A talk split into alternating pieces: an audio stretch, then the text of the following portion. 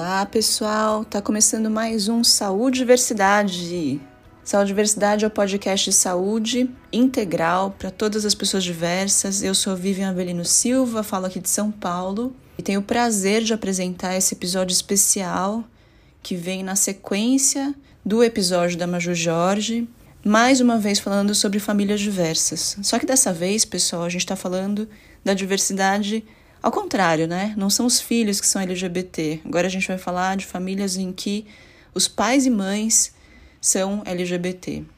A gente vai ter agora dois episódios nessa sequência. O primeiro vai ser com a Patrícia Chueire e a Lia, companheira dela, que vão contar um pouco sobre as maternidades do Miguel. E aí também vamos conversar com Everton Zambrini, que fala um pouco sobre a paternidade do Gabriel. O próximo episódio também está na linha aqui das famílias diversas e a gente vai conversar com a Matusa Sankofa e com All Ice. Então, é, aproveitem, gente, muito especial essa sequência aqui de episódios.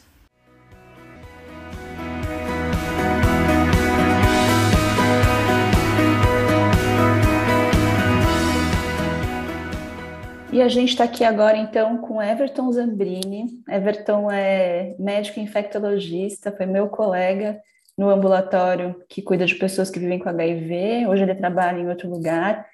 E aí, Everton, tudo bem com você? Como você está? Tudo bem, Vivian? Tudo jóia. Bom, bom te encontrar aqui de novo, né? É isso aí. Everton, vou pedir para você se apresentar e aí em seguida já emendar contando um pouquinho sobre a história da sua paternidade. Ah, legal, legal. Bom, então, como a, Vivian disse, hoje é, eu sou médico infectologista.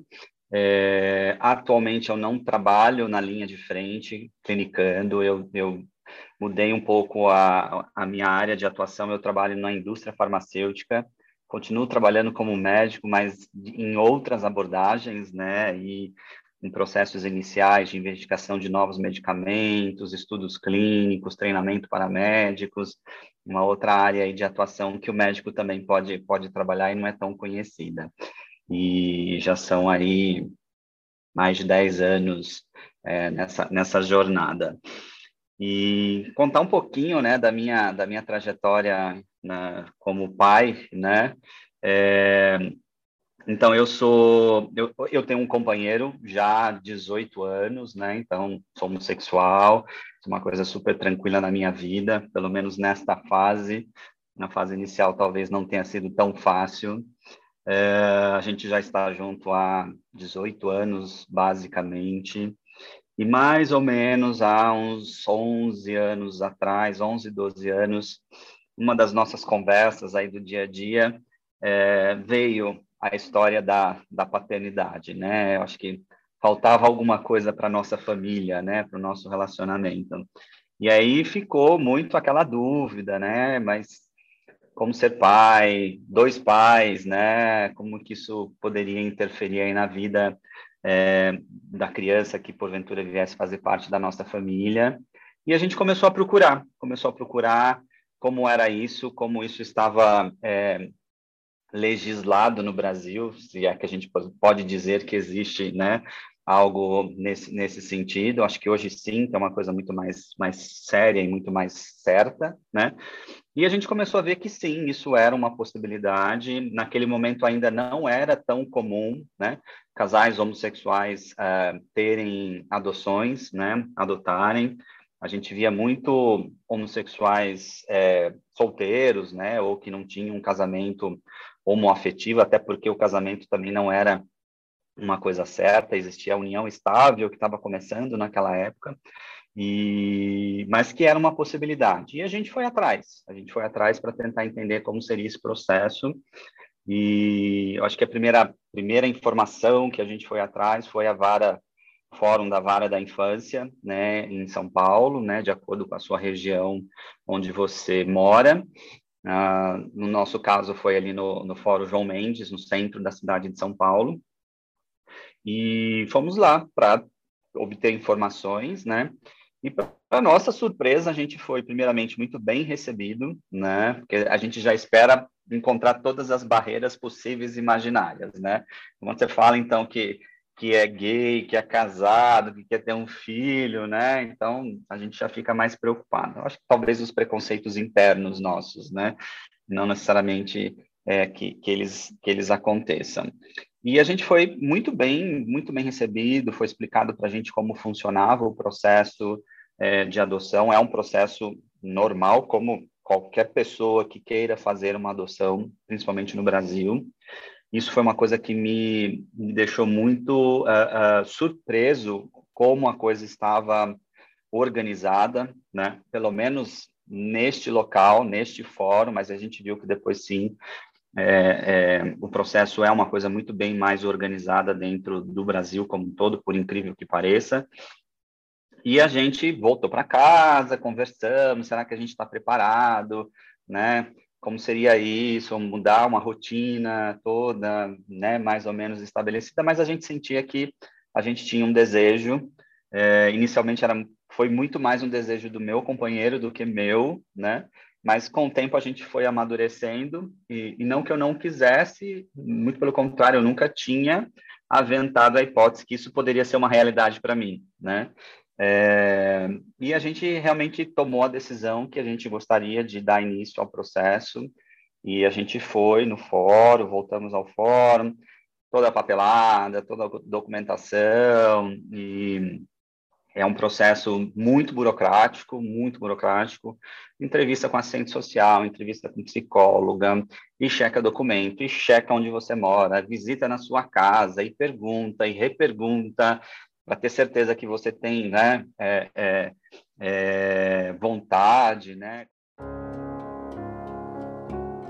Quais são as suas, as suas opções? Isso foi uma das coisas no processo que para mim me assustou um pouco. Você ter que escolher o que você quer, né? Então isso era meio, para mim foi meio esquisito. Meio tinha uma lista de coisas que você marcava x, sim ou não, sim ou não, desde coisas simples, né? Como aceita criança com irmão, sim ou não? Até coisas mais complicadas, até como aceita criança com, com HIV, com AIDS, crianças com deficiências físicas graves, incapacitantes, não capacitantes, doenças neurológicas graves, né? Então, quando você se depara com isso, você começa a olhar assim que, que mundo é esse, né?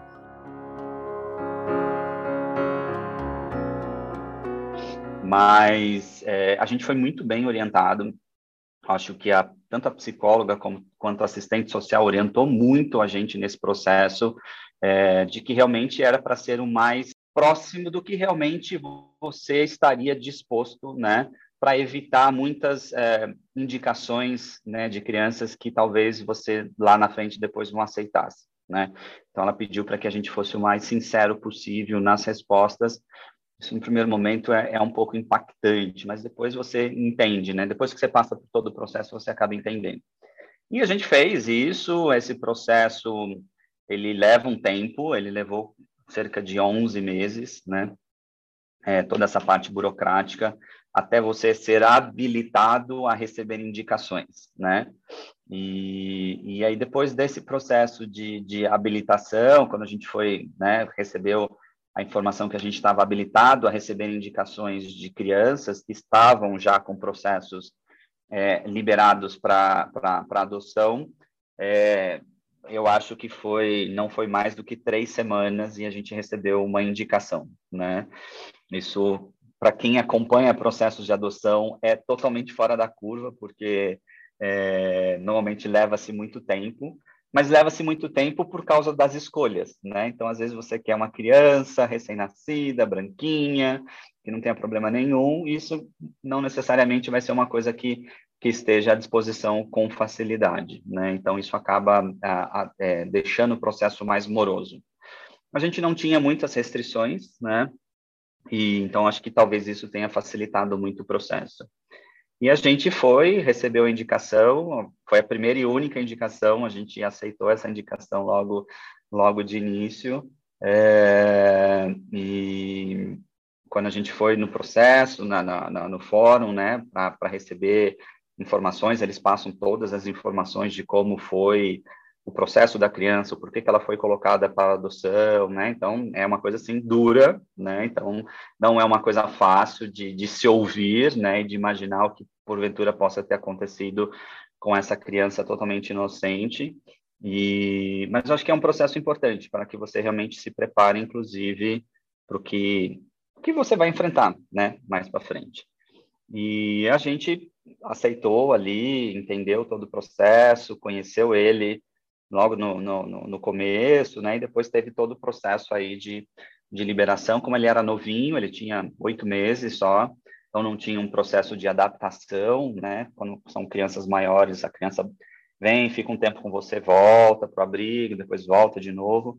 Aqui não, foi pá, pumba, né? Sim, sim, toma que o filho é teu, acabou de nascer, seu parto aconteceu, leva ele para casa, e a partir daquele dia a gente tinha uma criança de oito meses dentro de casa, sem a gente ter muito se preparado, porque foi muito rápido, né? Então, a família não sabia, a gente não tinha contado para a família inicialmente. A gente também queria um pouco mais de privacidade e só realmente quando aconteceu é que a gente contou o que tinha acontecido e que a partir daquele momento meus pais iam ser avós, né? Os parentes do, do, do meu companheiro também, né? Seriam avós, bisavós, né? Então foi para todo mundo foi um, um, choque inicial, mas foi uma alegria muito grande porque ninguém esperava da gente, né? Aquela aquela coisa. E naquele naquela noite já tinha uma criança dormindo com a gente e tipo assim, agora, né? O que a gente vai fazer, né? Quem vai trocar fralda? Quem vai fazer isso? Quem vai fazer aquilo? Eu tinha um pouco de experiência lá da, da pediatria, da puericultura durante a faculdade, que a gente acaba, né? aprendendo um pouco, mas não não de forma assim, mas, mas, também é uma coisa que ninguém nasce sabendo, se aprende na marra, né? Mas foi foi foi, foi muito intenso, foi foi muito prazeroso todo o processo. Para mim foi uma surpresa muito grande a forma como o sistema é, está organizado, né?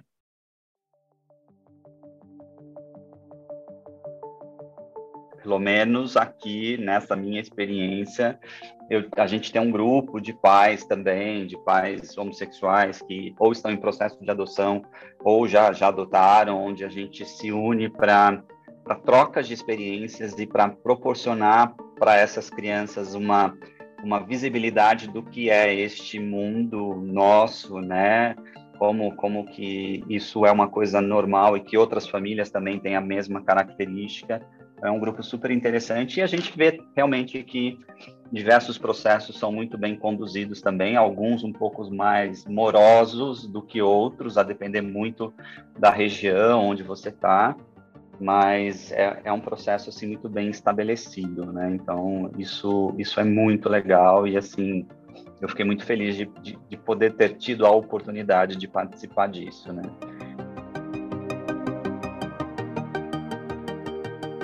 E hoje estamos aí com o Gabriel. O Gabriel tem hoje 10 anos, né?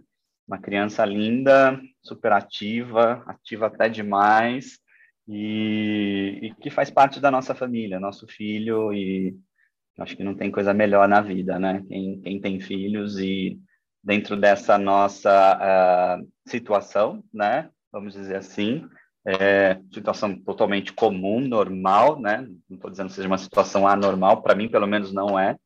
Eu lido muito bem com isso. É, a gente tem aí uma família composta hoje por dois pais e uma criança, né? Que, que bom te ouvir, Everton, que, que bom que o processo foi tranquilo, né, para você, sem percalços, sem preconceito, pelo menos aí nesse setor do, do processo de fato, né, oficial da adoção. E eu fiquei bem impactada com o teu relato sobre essa etapa aí da escolha, né, e dos itens que você aceita ou não aceita, né? Se a gente for pensar em que a gente tem diversidades, todo mundo tem as suas, né? Eu de repente, sei lá, fico pensando, né? Eu que sou oriental, tem várias é, meninas chinesas, né, que são colocadas para adoção e são adotadas por, em geral, casais da Europa ou dos Estados Unidos, né, é, mas que a, a, raça é um, um fator, Sim. né, um importante para que as pessoas colocam mesmo como é, restrição, né, para adoção de crianças. E sei lá, uhum. se separar para pensar, não sei quantos pais adotariam um filho que é abertamente gay, por exemplo, né?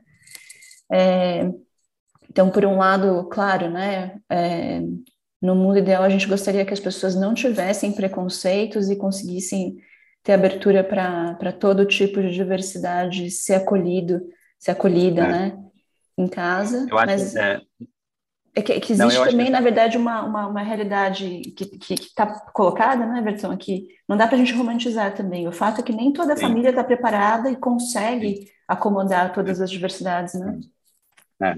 Não, e só para trazer um, um, um, comemorativo, acho que assim, eu resumi bastante aqui, então assim, óbvio que não é 100% mar de rosas, né? Então, pensando aqui, por exemplo, dentro de uma, uma das etapas do processo é, de adoção é um curso que é feito junto com o juiz, é uma, é, é, uma etapa obrigatória, né, onde o juiz dá uma palestra e pode criar um curso aí de duas, três datas diferentes, onde todas as pessoas que estão participando desse processo precisam ter visibilidade. E ali ele traz cenários, conta como, como são os processos, tem processos muito traumáticos, tem processos que são mais tranquilos, então tem processos de famílias que devolvem as crianças, porque imagina uma coisa chega lá, não é outra, então acho que aquilo ali é como se fosse uma loja que você pode comprar, não gostei, vou lá e troco, né? E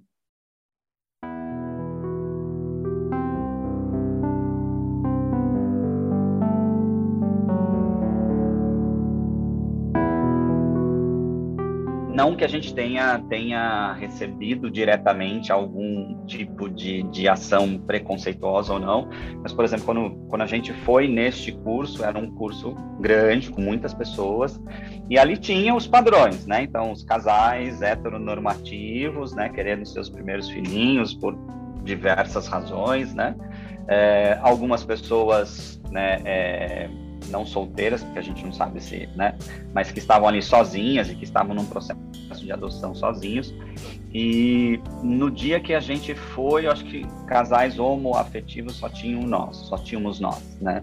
E é óbvio que você percebe que as pessoas ficam olhando, né? Então, tipo, né, imaginando, puxa, dois homens estão querendo aqui, né? O que eles estão, né? Vão tirar a nossa chance de, de, poder ter um filho. Então fica um clima esquisito, né? Mas eu acho que uma das coisas que chamou muita atenção é como o juiz, na época era uma juíza, né? É, como ela lidava com muita é, transparência e clareza dos processos, né? Então ali ela falava que as, as, famílias podem ser de diversas composições, podem ser famílias de uma única pessoa, de duas, de dois homens, de duas mulheres, né? Então assim, para ela, ela, ela já colocava isso logo de cara, né? Então, quando ela começava a falar, ela já começava a falar isso. Então isso já dava ali um, um tapa de luva de pelica em todo mundo ali, né? Então tipo assim, aqui todo mundo é igual, todo mundo vai passar pelo mesmo processo, né? E, e, é isso, e ela trouxe muito essa questão, né, de, dos perfis das crianças a serem adotadas, né, então, é, orientais, né, sempre tem uma dificuldade maior serem escolhidos, né, a não ser que seja uma família oriental, e aí isso acaba tendo uma facilidade, é, crianças maiores, né, que já passaram por, por às vezes por diversas famílias previamente, ou não, né, ou já passaram por situações traumáticas, é, irmãos, às vezes tem dois, três irmãos, então a questão de separa ou não separa, né? Eu quero só um, não, eu quero os três, será que eu estou preparado para os três? Então tem diversas situações ali que, que podem gerar situações é, pré conceituosas, né? Vamos dizer assim, né? Em todos os sentidos. Então, não só raça, não só a, a é, comportamento, né? Mas como que fica fica uma coisa estranha, né? Como como escolher? Na verdade, não é uma escolha, né? Você vai ser indicado.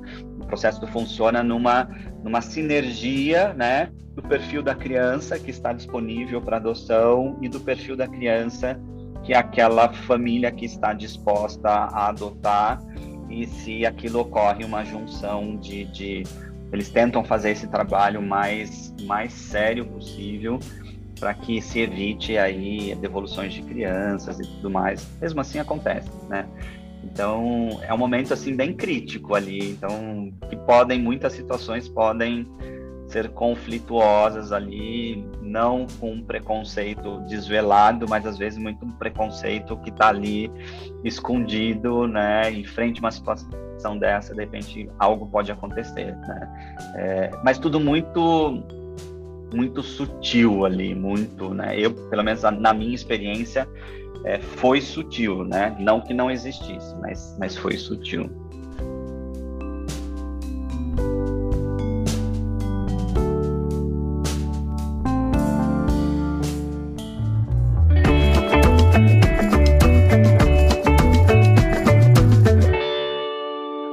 E aí, Everton, o Gabriel hoje estuda num colégio bem tradicional de São Paulo, mas além da escola, né, a gente tem uma infinidade de possibilidades aí de interações com pessoas mais conservadoras, né? Sei lá, familiares, pessoas do trabalho, é, que podem ter tanto uma, uma postura preconceituosa em relação à composição da família por vocês serem gays ou em relação, né, a, ao, ao Gabriel por ele ser número um adotivo, número dois negro, né?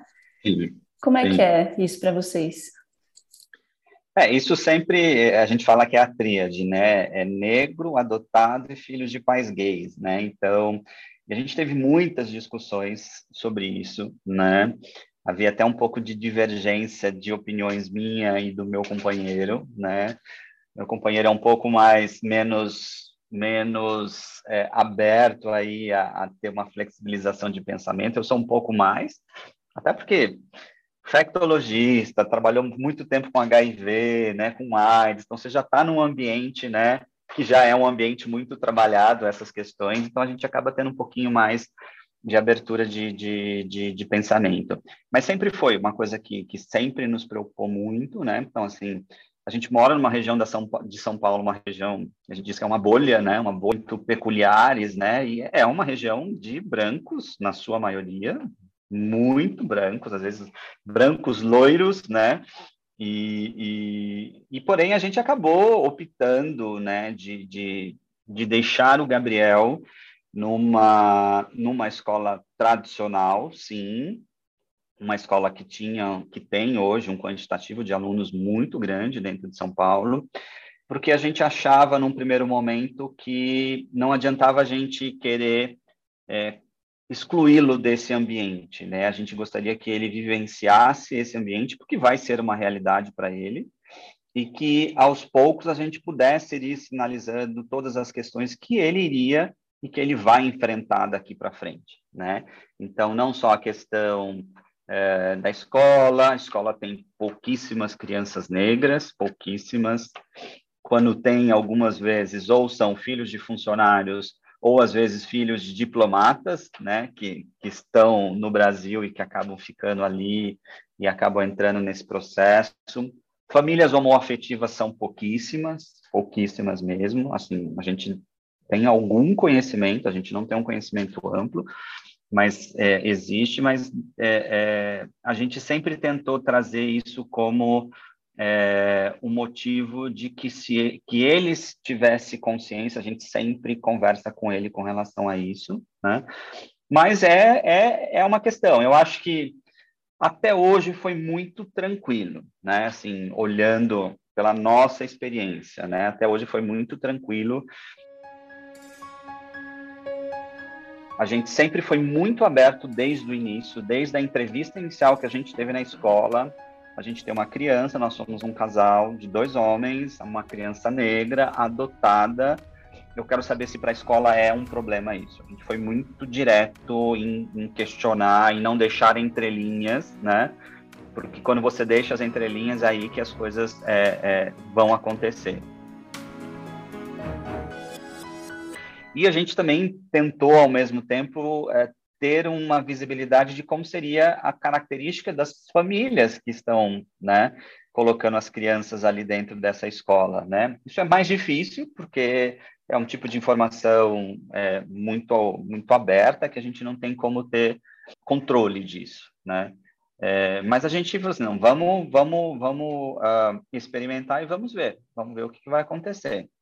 A gente também ficou muito em dúvida em colocar em escolas mais progressistas, escolas mais abertas, escolas que tivessem aí é, é, padrões né, é, de trabalho das, das, diversidades um pouco melhor. É, mas aí, morando em São Paulo, isso acaba dificultando locomoção e, assim, quem tem filho sabe o transtorno que é levar e buscar para a escola, depois com todas as atividades que tem durante o dia. Então, a gente juntou um pouco de comodidade, de praticidade, a gente mora uma quadra da escola, com essa visão um pouco mais cuidadosa de que realmente isso estaria no radar, que a gente teria que trabalhar muito, né?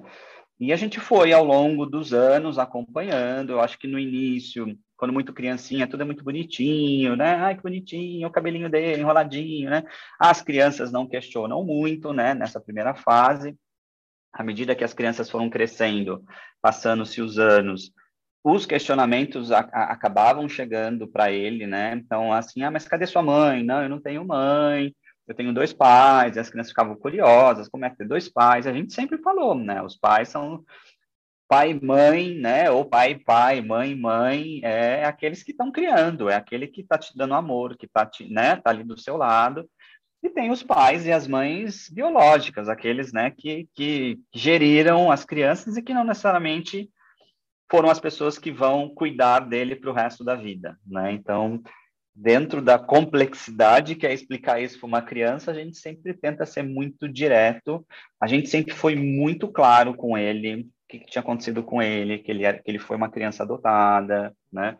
Ele não é uma criança adotada, ele foi adotado. Então hoje ele é nosso filho, né? Então é uma nuance, né? Porque acaba para não criar aquele rótulo. Eu sou uma criança adotada. Eu sou uma criança adotada. Eu sou uma criança adotada, né? Então vai sempre ficar não. Eu fui adotado por dois pais e eles hoje são os meus pais, né? Então a gente tentou sempre trabalhar muito isso com ele.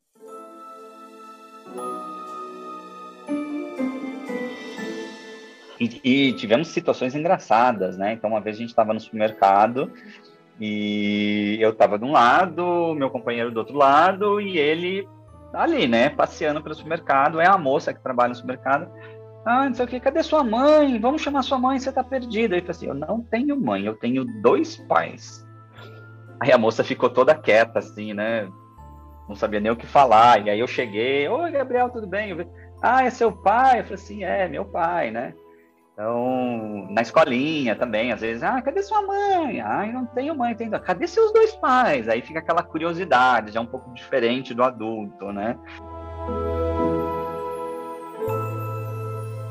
E... Mas acho que a gente nunca tentou uh, não colocá-lo à exposição de situações que, porventura, vão ser situações que ele vai enfrentar no dia a dia e a gente sempre tentando trazer para ele, olha, você vive num mundo que não é um mundo real 100%, né? Então, sempre que possível, então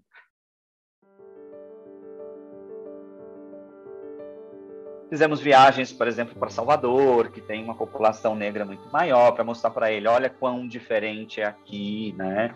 Andando em São Paulo, né? Você vendo outras pessoas negras e algumas vezes ele acabou fazendo algumas, algumas é, é, ligações. Então, por exemplo, moradores de rua negro, né?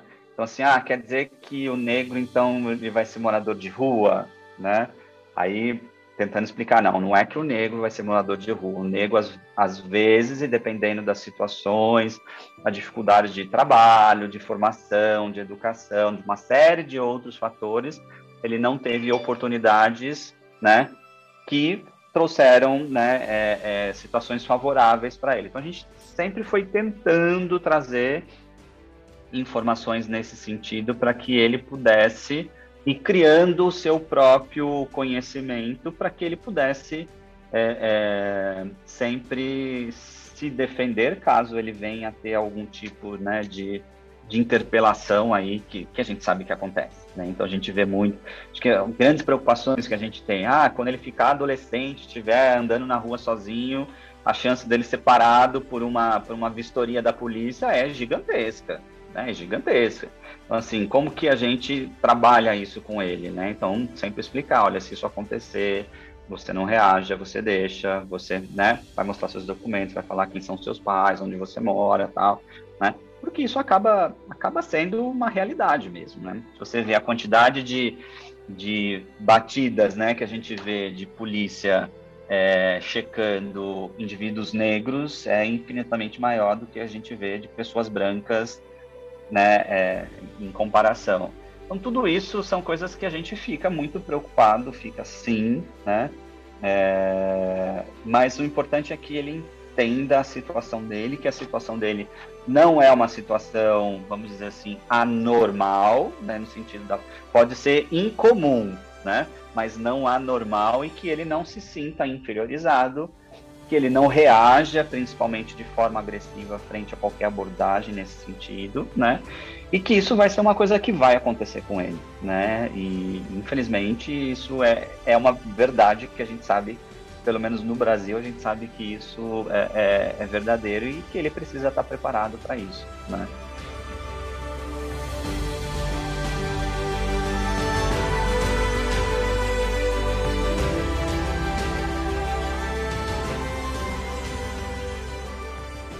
E, mas, por outro lado, a gente também conversa com pais de outras escolas, escolas mais progressistas, mais abertas.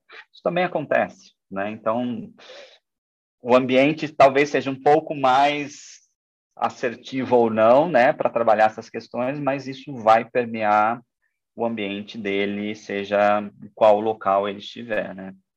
A gente tenta muni-lo de informações e de como de, de, ações, né, de como agir frente a todas essa, esses desafios que uma criança negra adotada, filho de dois pais, vai enfrentar inevitavelmente, né?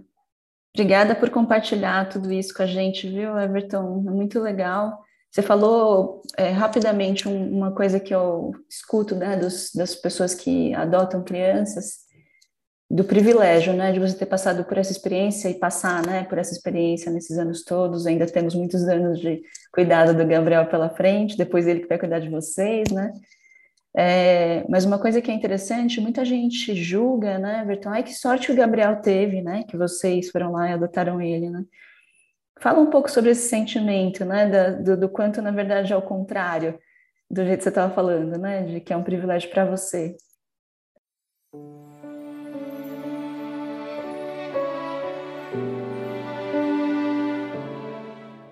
É, esse, essa, essa é uma questão que permeou muito, né? Muita gente falou isso no começo. Nossa, que criança abençoada, que criança que teve sorte, né, de conseguir. A gente até perguntava, será que ele teve sorte mesmo de ter vindo para a gente? Eu não sei, eu espero que sim, né? Mas muito pelo contrário, eu acho que a sorte é muito mais nossa, né? Eu acho que a, a oportunidade que nos foi dada, né, de realmente vivenciar essa experiência que para dois homens dentro do sentido biológico da coisa seria impossível de acontecer. Seria não, é impossível de acontecer. Então, uh, e dentro de um cenário de uma família, né, homoafetiva, de uma família que tem aí, eu acho que dentro da minha família pode até ser que pessoas não aceitem, mas ela sempre me respeitaram muito, né? E, e, e, da família do meu companheiro também. Eu acho que isso foi uma coisa que foi muito legal. Então, eu acho que isso é, é muito mais um privilégio e, e muito mais um, uma ação para nós poder ter esta vivência de realmente ter um filho, saber o que é passar por todas as fases, né? Não é só mar de rosas, a gente tem aí todas as suas dificuldades, como gerir isso no dia a dia, os dois trabalhando em tempo integral, como ter uma outra pessoa dentro de casa nos ajudando, que também entenda toda essa situação, né? Então eu acho que é, é como você falou, eu acho que assim, eu acredito que seja para os dois, né? Eu acho que não é só para nós, para eles sim. É, mas, mas a gente sempre teve, teve questionamentos, inclusive. Meu companheiro sempre questionou: será que a gente fez a coisa certa? Será que se ele tivesse ido para uma família heteronormativa, ele estaria melhor? Ele, ele teria outras opções de vida? Eu falei assim, cara, não dá para a gente pensar nisso, pelo amor de Deus, né? Eu acho que ele está numa família, é uma família homoafetiva, não heteronormativa. Ele poderia estar numa família heteronormativa com duas pessoas loucas, né? A vida dessa criança poderia ser um inferno, ela poderia ser super traumatizada, né? Então, eu acho que é, é a gente tem que só tomar cuidado com o que a gente, que a gente pensa às vezes. Mas eu acho que é, é muito mais um presente para a gente, né? Eu acho que ter, ter a oportunidade, oportunidade de vivenciar isso, né? É, é, é, foi, está sendo e tenho certeza que será incrível, né? Até quando for durar tudo isso.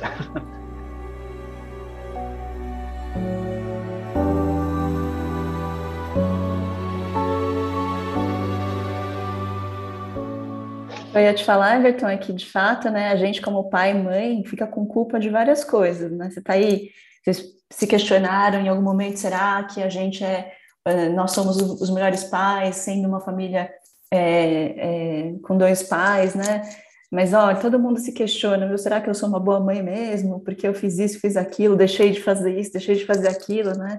Então, essa coisa da culpa não é uma exclusividade de casais gays. É, Sim, todo mundo certeza. vive. E olha só que coisa boa, né? As crianças são tão jóia que elas têm uma resiliência, né? A gente erra e elas saem boas mesmo assim, né? Sim. É muito legal. com certeza, com certeza. Muito legal. Com certeza.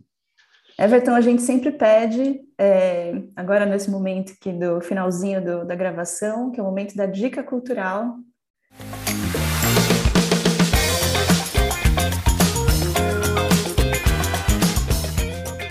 A gente pede agora para o nosso convidado, convidado, convidade, para falar uma dica aí de livro, filme, peça de teatro, perfil de Instagram, música ou qualquer outra dica cultural que seja relacionada a esse tema que a gente conversou. Olha, eu fiquei pensando nisso e assim, no começo a gente corria atrás de tanta coisa e a gente vai descobrindo tanta coisa, tanta informação, tanta coisa legal. Se você olhar livros, tem muitos livros, tem livros muito legais, né? Até, mas assim, tem vários livros que, aqui. É, tem dois livrinhos que falam sobre família, né? Um deles chama É Tudo Família, de Alexandra Max, Maxner é, e um outro é o livro da família, assim, de forma muito simples, muito didática. Ele traz os exemplos de família de uma única pessoa, de família que os avós são a família, porque às vezes os pais morreram, de famílias homoafetivas, sejam ele homem com homem, mulher com mulher, né?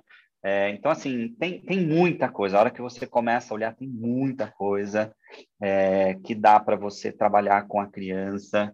Quando você vai para o outro lado da, da, diversidade de raça também, tem muita coisa legal, muita. Eu, eu, durante a pandemia, a gente ficou conectado aí no mundo virtual, né? Quase que 24 horas por dia. E eu comecei a ter contato com uma série de coisas muito interessantes. Teve um, um, um escritor que ele fez um livro em homenagem ao filho, e o filho tinha cabelinho enroladinho, então, não lembro o nome do, do, do, livro, mas é Meu Cabelo Enroladinho, uma coisa assim.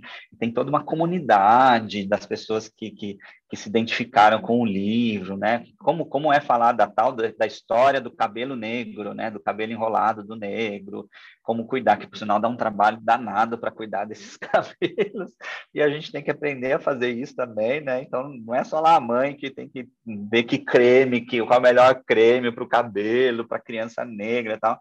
A gente tem, tem que se virar também aqui, o ônus e o bônus, né? Tem que assumir as duas funções aqui. E mas o que eu falo é isso, eu acho que assim, é, é, é, basta procurar que tem muita coisa legal, tem muito livro falando, livros nacionais, tem muita coisa internacional, né? Muito livro americano falando disso, mas tem muita coisa nacional, legal, ou coisas já traduzidas que dá para para trabalhar esse tema e, e, mais legal ainda, não é só para trabalhar com crianças nessa situação, né? Eu acho que é importante trabalhar com todas as crianças, né? Porque elas vão vivenciar isso como coleguinha, né? Eu acho que isso é super importante.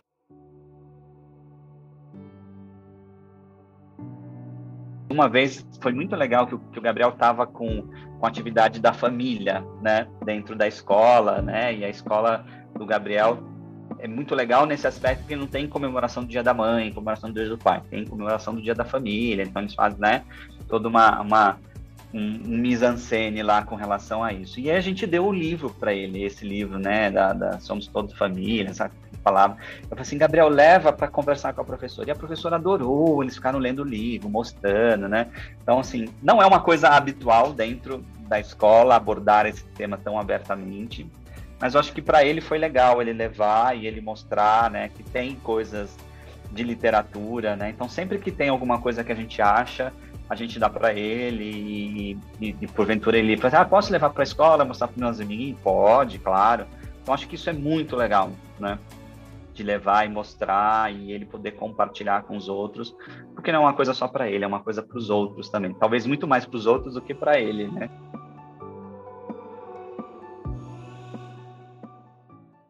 Eu acho que tem muita coisa legal aí, principalmente de literatura, né? Eu acho que de peças infantis, já um pouco mais restrito. É, tem tem alguns, alguns vídeos no YouTube legais também, pequenos vídeos que falam um pouquinho. É, então tem bastante coisa, basta dar uma procuradinha que, que a gente acha, mas a parte de literatura tem, tem umas coisas bem legais, assim, bem claras, bem diretas, sabe? Sem muita, muita enrolação e que e com uma linguagem muito acessível para as crianças, principalmente, é, né? Que serve não só para as crianças, mas para os adultos também, né, Everton? É, não precisa nem dizer isso, né? Dá vontade de comprar vários e entregar, assim, várias casas. tipo assim, pode dar uma lidinha, né? Então, mas a gente fica ali, né? Na nossa. Muito obrigada, Everton. Adorei a conversa, adorei saber mais da história da paternidade de vocês. Já tinha uma ideia, né, da gente se cruzar por aí é, no caminho para a escola, mas é sempre bom saber e eu acho que é muito bonito a gente poder compartilhar. Então, te agradeço mais uma vez por ter contado para a gente. Com certeza, e fico à disposição, Vivian. Se quiser, depois a gente pode conversar mais também. É, para mim é um, é um prazer enorme falar disso. Obrigada, Everton. Um beijo grande para você e na família também, tá? Obrigado para você também, para sua família também.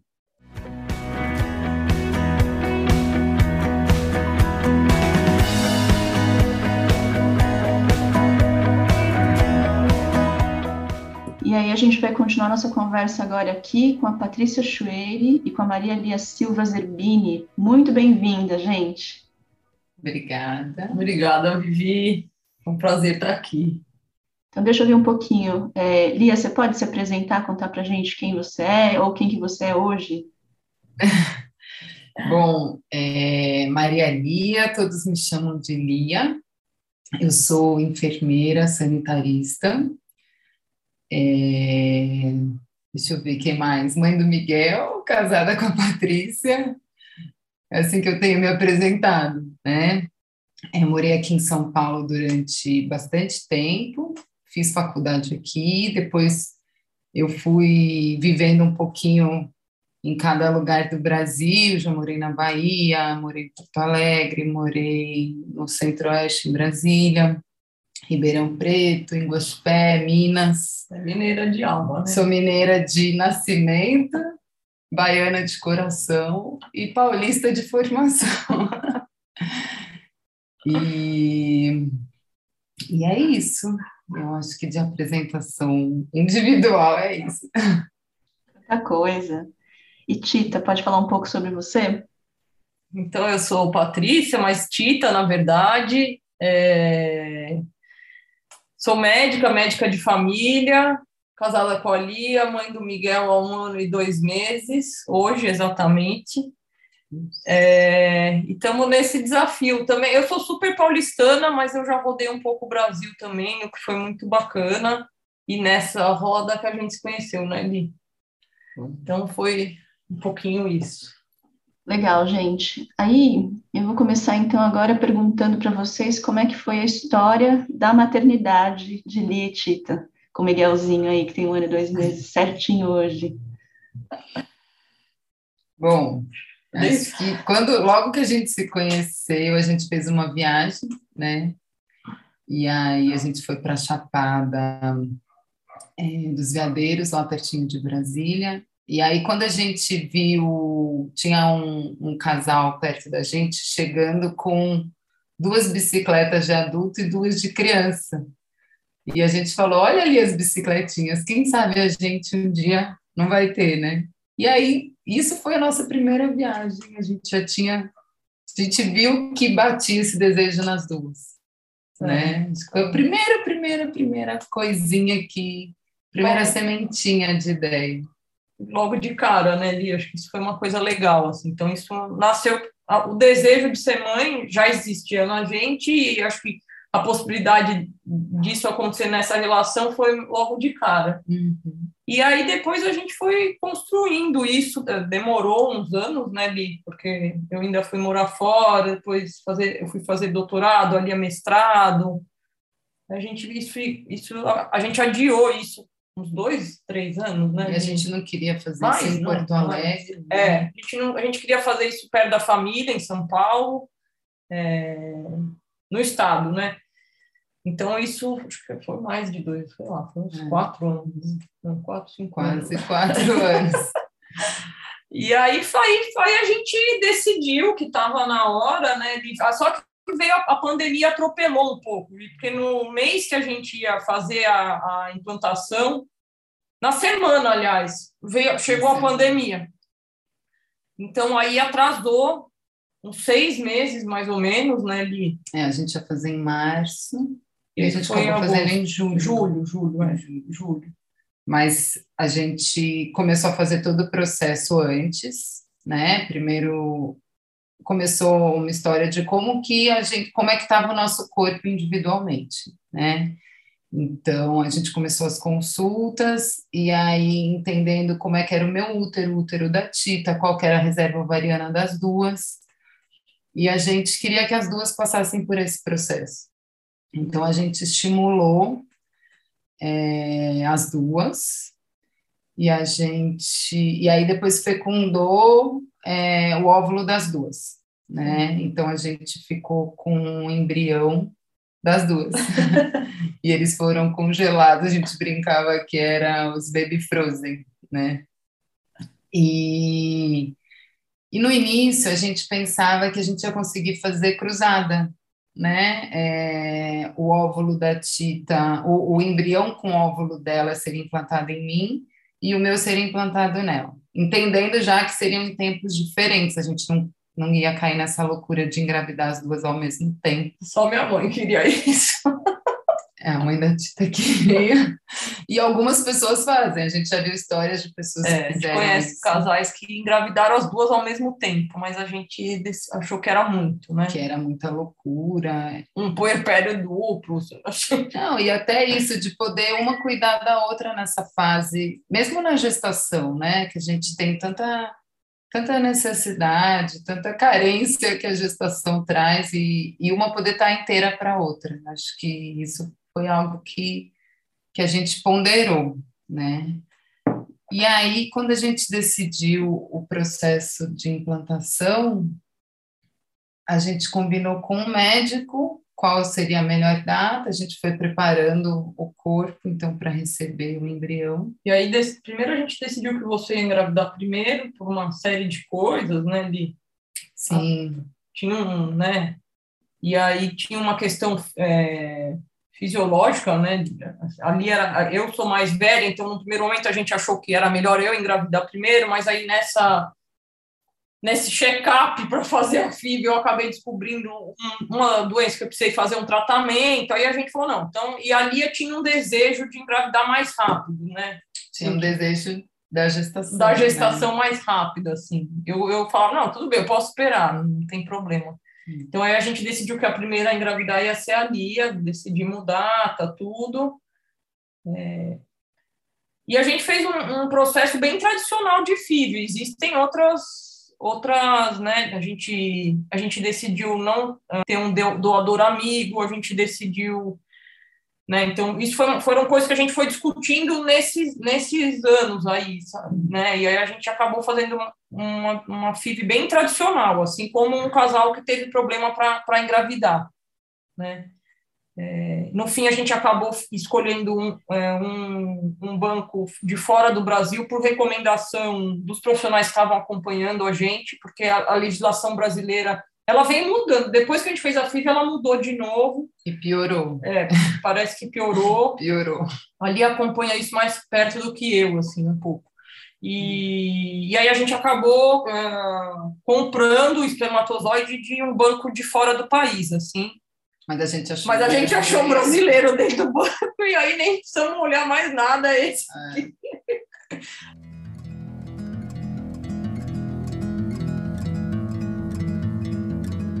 também era, era uma aflição nossa, essa coisa de escolher o esperma foi uma, acho que foi uma das coisas mais foi diferente do que a gente estava. O processo foi um pouco diferente, porque são muitas opções de coisas que você pode conferir, escolher, sei lá. A gente não esperava isso. É difícil, porque quando você vai casar com alguém, você não fica olhando esses detalhes, sabe? Todos os detalhes da pessoa. Então, isso é uma coisa bem diferente ali. Tanto que o Lucas, que foi o nosso médico, ele deixou a gente, ele falou, gente, não, não pensa muito, né? Ele foi um pouco é. assim, porque vou, num encontro de, de um casal que não que pode né, engravidar de um jeito mais natural, não fica olhando os ninguém detalhes. fica olhando. Daí a gente meio que isso liberou a gente um pouco, né, Lica? Foi legal. Assim, eu acho que essa dica do Lucas foi que a gente não, não acaba às vezes não pensando isso, né?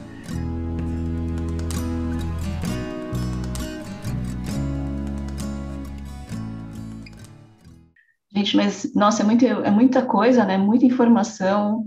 E acho que as pessoas em geral têm curiosidade de entender, mas sobretudo talvez algumas pessoas aqui que escutam a gente no podcast não estão entendendo direito, né, as siglas e, as, e os processos e tudo mais, né? Então vamos lá. FIV é fertilização in vitro, né? Que é aquele processo feito lá no laboratório em que você junta, né, o espermatozoide com o óvulo de uma maneira entre aspas, aí, artificial, né? Para depois esse embriãozinho ser implantado no útero da mãe, né? É um processo que é utilizado por casais hétero que têm dificuldade de engravidar, e também é um processo que é utilizado para pessoas é, gays e lésbicas, né, que querem é, ter gestações é, biológicas, né, com ou óvulo espermatozoide é, de uma das pessoas do casal, né. É, e aí, quando são casais de duas lésbicas, né, o óvulo ele precisa ser obtido de uma forma também artificial, né, que é o tal do estímulo que vocês estavam falando. Então, a pessoa precisa tomar hormônios, né, geralmente são injeções, depois vocês podem confirmar para mim, mas tomar hormônios para induzir a ovulação de um número maior de óvulos, e aí eles são captados num procedimento médico, né, para depois poder fazer a fertilização. É isso, né, gente? É isso, Vivi, é isso. Isso acontece também em tempos diferentes, né? Então, é, a gente só conseguiu, a gente só deu início para a estimulação, tanto a minha quanto a da Tita, depois da importação do, do espermatozoide, porque aí, depois que o espermatozoide chegou, ele chega congelado, aí ele chega direto na clínica, né? É, a gente iniciou a minha primeiro a minha indução, aí faz a indução da ovulação, então, eles fazem isso para que tenha mais óvulos e tenha mais chances, né? Porque é tudo muito a matemática também, isso a gente aprendeu no processo, né? Então, são muitos números, e aí aumenta a chance. Então, é, poderia não fazer? Poderia. Tem casos de pessoas que falam: não, não quero tomar hormônio nenhum, eu quero que capte os óvulos que eu tenho ali sem indução a gente resolveu esquecer um pouco que a gente é da saúde e falou: vamos confiar no que o, o médico Lucas está orientando, né? Eu também tenho um colega que é da mesma clínica, eu tirava bastante dúvida com ele. Colega de infância da Lia. É, o Dudu, que estudou comigo no colégio, e ele é dessa clínica também.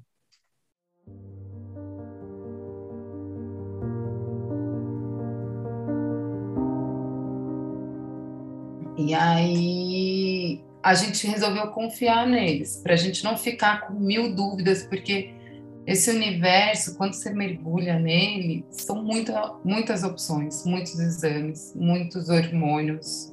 E é isso, é injeção na coxa, na barriga, né? Para ir estimulando e sempre de acordo com o seu ciclo. Então, a primeira coisa é você conhecer o seu corpo né? Você entender o momento que você está, a tua ovulação, e a, a sua idade também, né? a tua idade. Talvez sim. se a gente tivesse feito isso com 20 anos, talvez a gente não precisasse fazer indução de ovulação, entendeu? Talvez, né? Eu acho que isso muda um pouco com a idade, né? Hum. E eu e ali a gente tem pouca diferença, mas já deu diferença da quantidade de óvulos que a, a Lia conseguiu na ovulação, na ovulação induzida dela e na minha, por exemplo. Então, também tem que ficar esperta na questão, questão da, da idade. idade. Eu já tinha passado dos 40, a Lia não, né? Então, acho que quem está planejando é, é muito diferente de uma gestação. Também se planeja, mas eu acho que você tem que planejar muito mais uma gestação em casais homoafetivos. Você tem que. Sim, não só uma. FIV, a FIV, a fertilização in vitro te obriga a planejar. Não, o, o hétero também vai precisar planejar, né? Não é. E é um pouco diferente da inseminação, para quem não conhece. A inseminação, acho que ela é mais divulgada, né? As pessoas falam bastante, ah, quando você inseminou? Eu falo, não, eu não inseminei. Então, essa é a diferença da FIP. A inseminação é quando o espermatozoide ele entra no, no corpo da mulher de forma artificial, né? E aí pode ser num laboratório, tem pessoas que fazem inseminação caseira, mas a gente optou por fazer a fertilização, porque a fertilização ela te dava mais chances de sucesso. Então, mais uma vez a matemática induzindo as nossas escolhas, né? Então, a FIV, que é a fertilização in vitro, ela dava mais chances de sucesso porque a fecundação, então essa junção do, do óvulo e do espermatozoide, ela acontece no laboratório.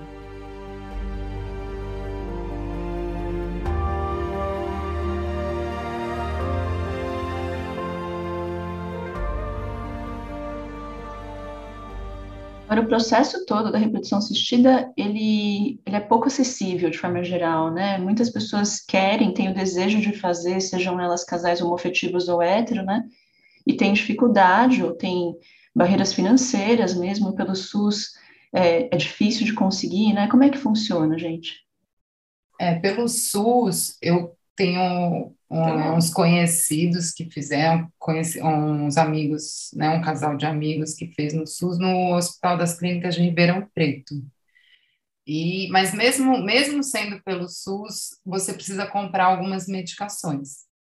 E isso, até para a gente, não era muito claro, né? Porque eles te dão o valor do, do procedimento, tem é, você pergunta na primeira consulta mais ou menos quanto vai ser para a gente pensar no orçamento, e depois vem vindo mais coisas, né? É, é, a Tita precisou usar, por exemplo, gel de testosterona, então a gente tinha que mandar manipular, né? Não era que estava no pacote.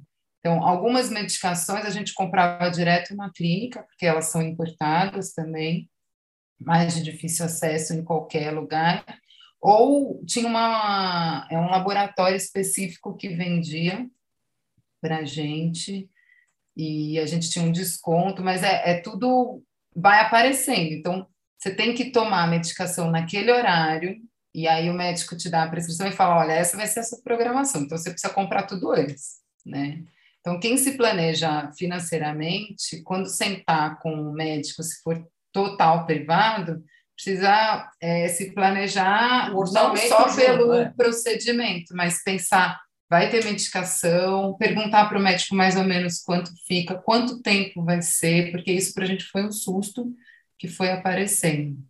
E aí no SUS também teve isso, desse casal de amigos que precisou comprar. Né? No SUS, em geral, é hospital universitário. Eu tenho, conheço um casal de mulheres também que fez no hospital do ABC, da Faculdade de Medicina do ABC, é, e aí, te, como elas eram mais jovens, elas puderam doar óvulos, por exemplo. Então, elas fizeram tipo uma troca para algumas coisas, algumas medicações. Então, é, tem caminhos aí, mas eles não são caminhos universais para o SUS, ele não funciona igual em todos os municípios, assim. E em municípios maiores, essa chance é maior, entre aspas, por causa dos hospitais universitários. Uhum. Então, aí, é, mas é, tem acesso ao SUS, é um acesso difícil, com barreiras para os casais hétero e homoafetivos, assim. Não, não, não existe, teoricamente, não era para ter nenhum tipo de barreira nesse sentido, né? Agora, tem uma coisa que, entre aspas, é uma vantagem, porque, em geral, os casais hétero que procuram a FIV, eles, de fato, têm um problema. Então, as nossas chances, sendo duas mulheres, são um pouco maiores Agora, tem pouca literatura sobre isso, pouco Uhum. estudo, então isso é um campo de estudo também. Mas as nossas chances são maiores porque a gente não tem um problema, a gente tem uma falta de esperma, esse é o problema. Mas não tem um problema de saúde específico, de incompatibilidade, que é o que de fato é um problema. Então as chances são um pouco maiores. Acho que é legal pensar isso, né? Uhum. E tem nisso de ter pouca literatura, quando a gente perguntava para o médico também qual é a melhor evidência para a gente tomar escolha. Então, É, a gente falava, pode trocar, vai ter rejeição. Ele falou assim: olha, na verdade, o que a gente tem de pesquisa, a gente tem ovo doação de mulheres que não têm óvulos, e normalmente a ovo doação é de uma mulher jovem, porque quem faz ovo doação muitas vezes são menores de 30 anos, então são óvulos muito jovens, né? E aí ele dizia assim: essas pesquisas mostram que quando é ovo doação, ou seja, quando é tudo externo, a chance de sucesso é maior, né? Só que isso para a gente não batia, porque primeiro que os nossos óvulos tinham de Mais 38 a 40 anos, né? E a gente não sabia se ia ter rejeição, porque também tinha essa questão, mas o que ele dizia era que o que tem de pesquisa é com casais héteros, né? Não com casais homoafetivos. É, o Lucas nunca desaconselhou, né? Assim.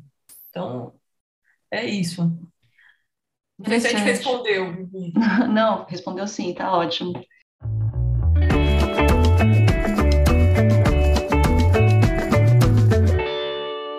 Agora eu vou mudar um pouquinho de assunto e queria perguntar para vocês em relação à amamentação, né?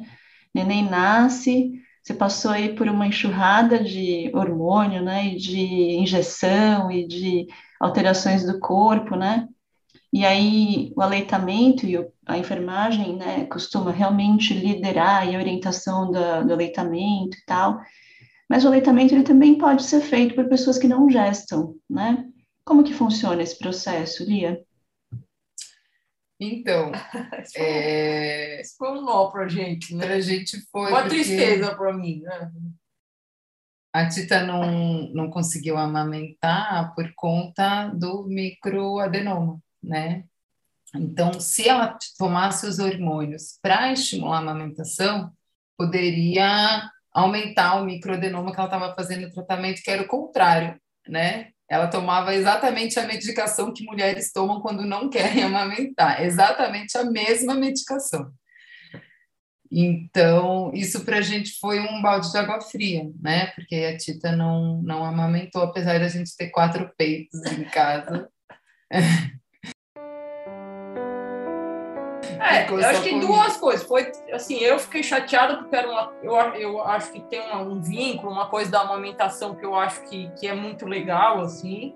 E também de dividir, porque não é fácil amamentar. Não é nada fácil. E eu tô, eu, eu- até hoje a Lia tá amamentando e às vezes eu me pergunto, nossa, será que eu ia ter essa capacidade de doação? Porque é uma doação você amamentar. Você se dá Restaurante muito. 24 horas. É. Então, às vezes eu me pergunto se eu teria essa capacidade. É uma coisa que eu admiro da Lia. Mas foi isso. Pra gente não deu certo, mas tem como dar, então tem como preparar. E o, além, você pode usar alguns hormônios, pode, mas o principal é o estímulo, é o neném amamentar. Esse é o principal. E o Então- estímulo também estimulava o microadenoma. Então, mesmo se fosse sem hormônio, no caso da Tita, ela não poderia ter esse estímulo, né?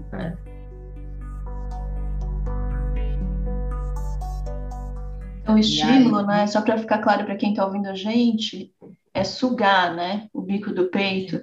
E muita gente estimula, por exemplo, uma pessoa que vai adotar um bebê bem pequenininho e quer conseguir amamentar, né? Então, o estímulo pode ser feito, por exemplo, com essas bombas, né, que são usadas para tirar leite eh, materno. A pessoa pode estimular a mama, além de fazer os hormônios quando eles têm indicação, né? Mas estimular a mama para que ela fique preparada para conseguir produzir para ter a lactação, né, quando o neném chega, mesmo que você não tenha sido a pessoa que gestou a criança. E tem bastante informação na internet, né? E, e e tem exemplos de casais que fizeram.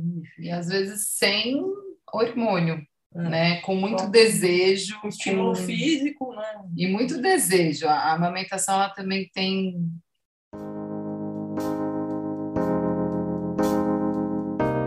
Eu, no caso, o Miguel, ele nasceu de. Foi uma cesárea, foi prematuro. E eu, eu sou enfermeira, eu já tinha feito curso de amamentação, já orientei a amamentação durante anos, né? E aí eu sempre ficava olhando para ver se eu tinha colostro, eu não tinha nada. Eu falava, nossa, será que não vai vir? Será que né, comigo vai ser diferente? E no dia que ele nasceu, eu ainda não tinha colostro, eu olhava meu peito, não tinha nada, e ele estava na UTI. Depois que eu visitei ele, quando eu cheguei, era, já era quase meia-noite, eu cheguei no quarto, fui no banheiro, já tinha colostro. Foi olhar para ele, né? É, não precisou, ele nem, eu não podia nem tocar nele, porque ele estava na incubadora, na UTI, com Covid, todos os acessos ficaram mais difíceis. Mas olhar para ele é, fez o, o, colostro aparecer. Então, foi mais porque eu ainda não tinha os hormônios no final da gestação, né? Eu não entrei em trabalho de parto, então eu não tive esses estímulos hormonais. Mas era muita vontade, né, de amamentar e olhar para ele, então desceu. E aí eu falei, ufa, vai vir. né? E aí eu comecei depois a estimular com a bombinha, porque aí eu tirava leite para ele para ele não precisar tomar o leite artificial. E aí deu super certo, consegui tirar bastante leite, aí a produção foi aumentando. Então a bombinha ajudava, a massagem também, a estimulação manual para quem não, não consegue uma bombinha também, ela ajuda muito.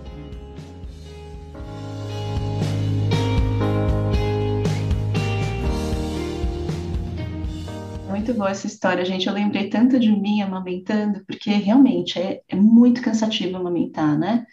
E, e tem uma, uma sensação de que é um instinto, que é uma, que é uma coisa é, que você não controla mesmo, né? O neném chora, o peito esguicha, né? Aquela coisa que, é. que, que é do reflexo mesmo, né? E aí eu tava assim, exausta, e quando eu fui nascer meu segundo filho, Aí eu falei para o Tiago, agora você dá um jeito, me, me ajuda. Então, eu não quero saber se eu tomo um pulso de prolactina. é, mas é isso daí, gente. Agora, é, o Miguel, ele ainda é bem pequenininho, né? Mas logo, logo ele já vai entrar na idade escolar, aí vai acabar tendo contato com outras pessoas, pessoas de fora da bolha aí, de proteção, de família, amigos próximos que a gente acaba criando, né? E imagino que passa pela cabeça de vocês um certo receio, um, medo desse momento, de reações aí de estranhamento, da família ser diversa, é, cadê seu pai, coisas do gênero, né? Como é que vocês se preparam? Qual que é o sentimento em relação a isso? A gente teve um primeiro baque lá nas, nas, na a primeira rodada que a gente foi fazer de escola, é, em Ribeirão ele é ainda. Mas ele está indo para a creche, é. então ele já está começando a entrar em contato com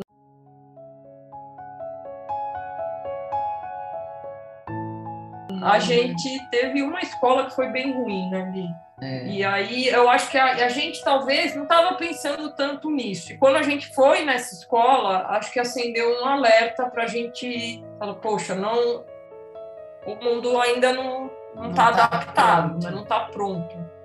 É, e aí eu acho que a gente começou a pensar mais. Agora é um, é um medo constante, assim, porque não, por mais que você se certifique, você veja que é uma escola aberta, desde a ficha, né, que vai escrito, tá escrito filiação, não tá escrito pai e mãe, né? Coisas que e parecem dão, detalhes, não, né? tal, mas que isso vai te falando um pouco da escola. É... Mas isso também não garante, porque você não sabe que a, se a cuidadora dele tem alguma religião. Às vezes eu fico pensando alguma coisa, né? Não sei. É, a gente tem tentado é isso, né? De escolher, olhar com cuidados, né? Não sei. É, a, eu, nesse, nesse processo de escolher as escolinhas e procurar creche, é, a gente fez essa rodada primeiro lá em Ribeirão e teve um, uma que foi bem ruim, assim, a gente não era declarado, mas a gente sentia que tinha um clima esquisito. Né? A gente, depois a gente saiu de lá a muito lá, a gente não conseguia entender. identificar exatamente o que tinha acontecido, assim, mas foi o tratamento, né? É, porque não é assim, sai daqui, seu casal de sapatão. Não é assim, né? O, o preconceito, ele, ele é velado, ele é, ele é muito, muito escondidinho, assim. Então, é, eu não tinha entendido direito o que estava acontecendo, eu só falei, nossa, eu achei esquisito. Eu perguntava umas coisas, ela era meio, né, é, como se a gente fosse né? super protetora, eu, eu, eu achei aquilo esquisito. E uma outra escola que não tinha isso das fichas serem, né, era bem pai, mãe, não sei o que lá, eles foram super cuidadosos super. com o Miguel, super meigas, e aquela coisa mais antiga ainda de chamar de tia, né? Mas foi ótimo ali, né? E foi a primeira creche do Miguel em Ribeirão ainda, né? É, ela foi super. E, e ao mesmo tempo eram pessoas que estavam lá, é, trabalham lá há 20 anos, são pessoas, eram as cuidadoras mais antigas, aquele jeitão de tiazona mesmo, assim. E foram super carinhosas. Era um lugar que poderia ter um cabia um preconceito mais tradicional, né? E a outra que tinha toda uma formação pedagógica, é super famosa, uma escola né, é, tida como tem bicho, tem verde, progressista, tudo, e a gente ficou com essa sensação ruim. Então as coisas não estão ainda muito claras, né?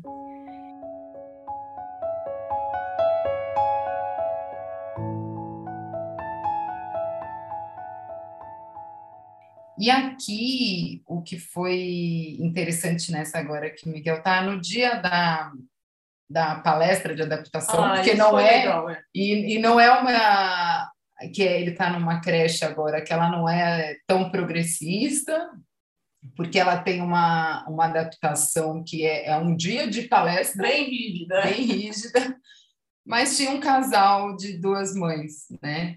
junto com a gente. Junto com a gente. Com e gênio, aí, a gente pensou que legal, né? A gente já foi encontrando, isso foi bom, foi, foi um conforto de ver que tem outros casais, mesmo num lugar que era tão tradicional, né? E lá a gente tem sido super bem recebida também, e ainda não aconteceu nada.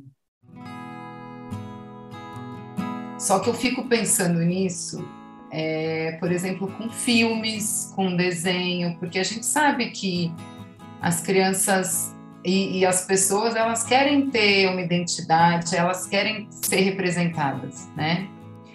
E às vezes eu fico preocupada quando o desenho sempre tem o pai e uma mãe. Eu falo, nossa, será que o Miguel vai sentir falta quando ele vê um desenho? Então eu fico tentando procurar desenhos que não trazem, ou música que não traz tanto a figura do pai que fala mais da família, ou quando eu vou cantar musiquinha para ele, eu vou mudando as musiquinhas e vou, vou fazendo um pouco diferente. Mas é uma preocupação, eu não é, sei como é que a gente e vai. E vai lidar. fazer parte, assim. Eu acho, por exemplo, minha irmã outro dia ligou super chateada. Ela foi no aniversário de uma amiga e uma amiga dessa amiga estava achando um absurdo ter um desenho com duas mães, acho que a Netflix vai lançar, não sei, Pixar, não sei. E a minha irmã, o que, que eu faço? É, tem que falar, você tem que falar para a pessoa. Né? A, a, Maria até fez, falou, né? eu tenho uma irmã que é casada com uma mulher. E, elas acabaram de ter um filho. E elas acabaram de ter um filho, né? Isso é importante. Então, acho que é isso. Eu, aqui em São Paulo, engraçado, eu, eu tava, um pouco mais tranquila, mas vamos ver, né, Li? É. Como é que vai ser? Acho a gente mudou faz quatro meses, né? Não sei. Tinha mais medo em Ribeirão. Porque tinha um medo nosso em Ribeirão, né? Até de dar a mão lá em Ribeirão, a gente tinha mais. Aqui em São Paulo, um pouco menos. Pois é, né? Existe sempre o risco da violência direta, né? Não só contra o Miguel, mas contra vocês, né? E uhum. isso é uma coisa palpável, né? Não é uma coisa, não é viagem, não é minhoca da nossa cabeça, né? Não, não. É, agora com o Miguel, a gente, eu acho que eu vou ficar bem bravo, bem mais bravo. Porque ah, a gente aguenta as coisas, né? Tipo, será que você vai ficar chateada e tal? Mas eu não sei, né? Se tem alguma coisa com o Miguel, como é que vai ser? Gente, é isso, né? É, acho que uma das maiores motivações para a gente fazer o trabalho de comunicação e educação aqui no Instituto de Diversidade é justamente isso, né? para que a geração do Miguel seja muito mais livre e com muito mais possibilidades e, e menos julgamento, né, do que as, a nossa geração foi, que a geração dos nossos pais, né? Uhum. Agora eu queria ouvir, já que vocês estão pesquisando tantas coisas, eu queria ouvir uma dica cultural, gente. Chegou a hora.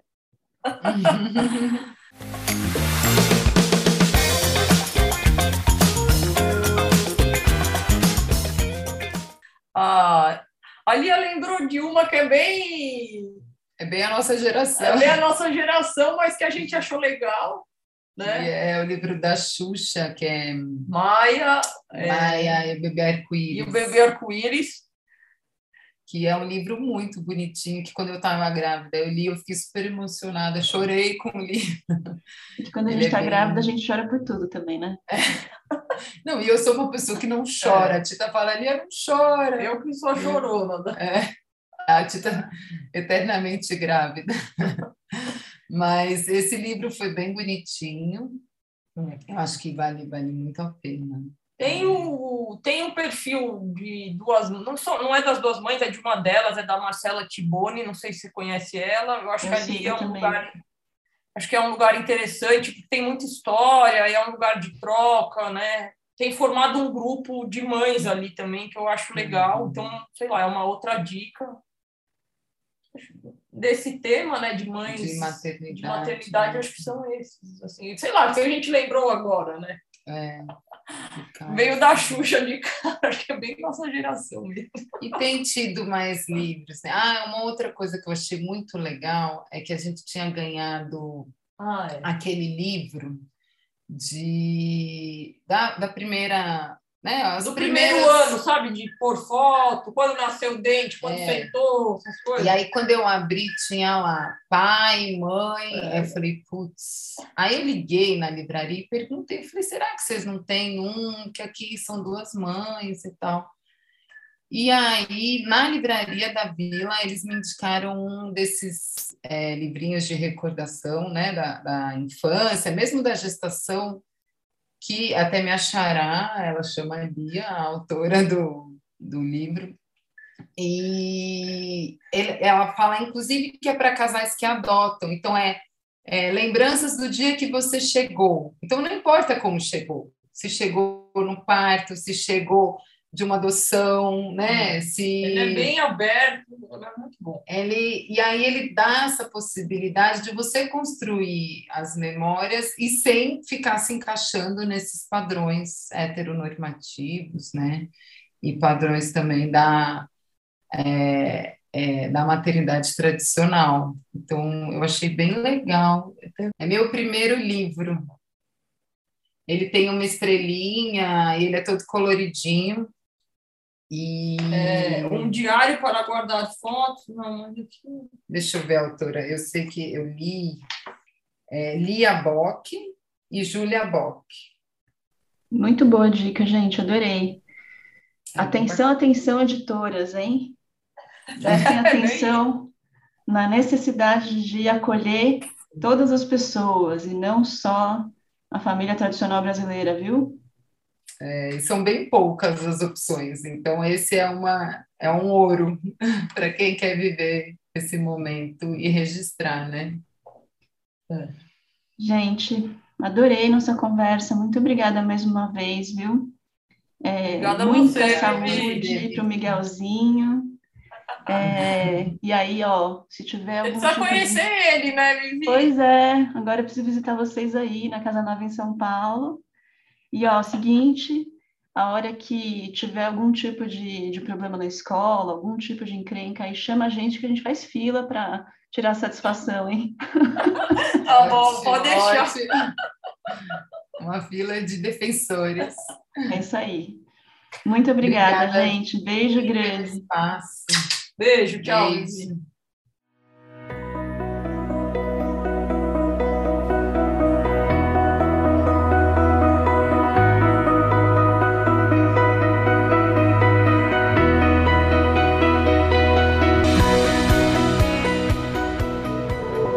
Este podcast faz parte do movimento LGBT Podcasters. Conheça outros podcasts através da hashtag LGBT Podcasters ou do site www.lgbtpodcasters.com.br.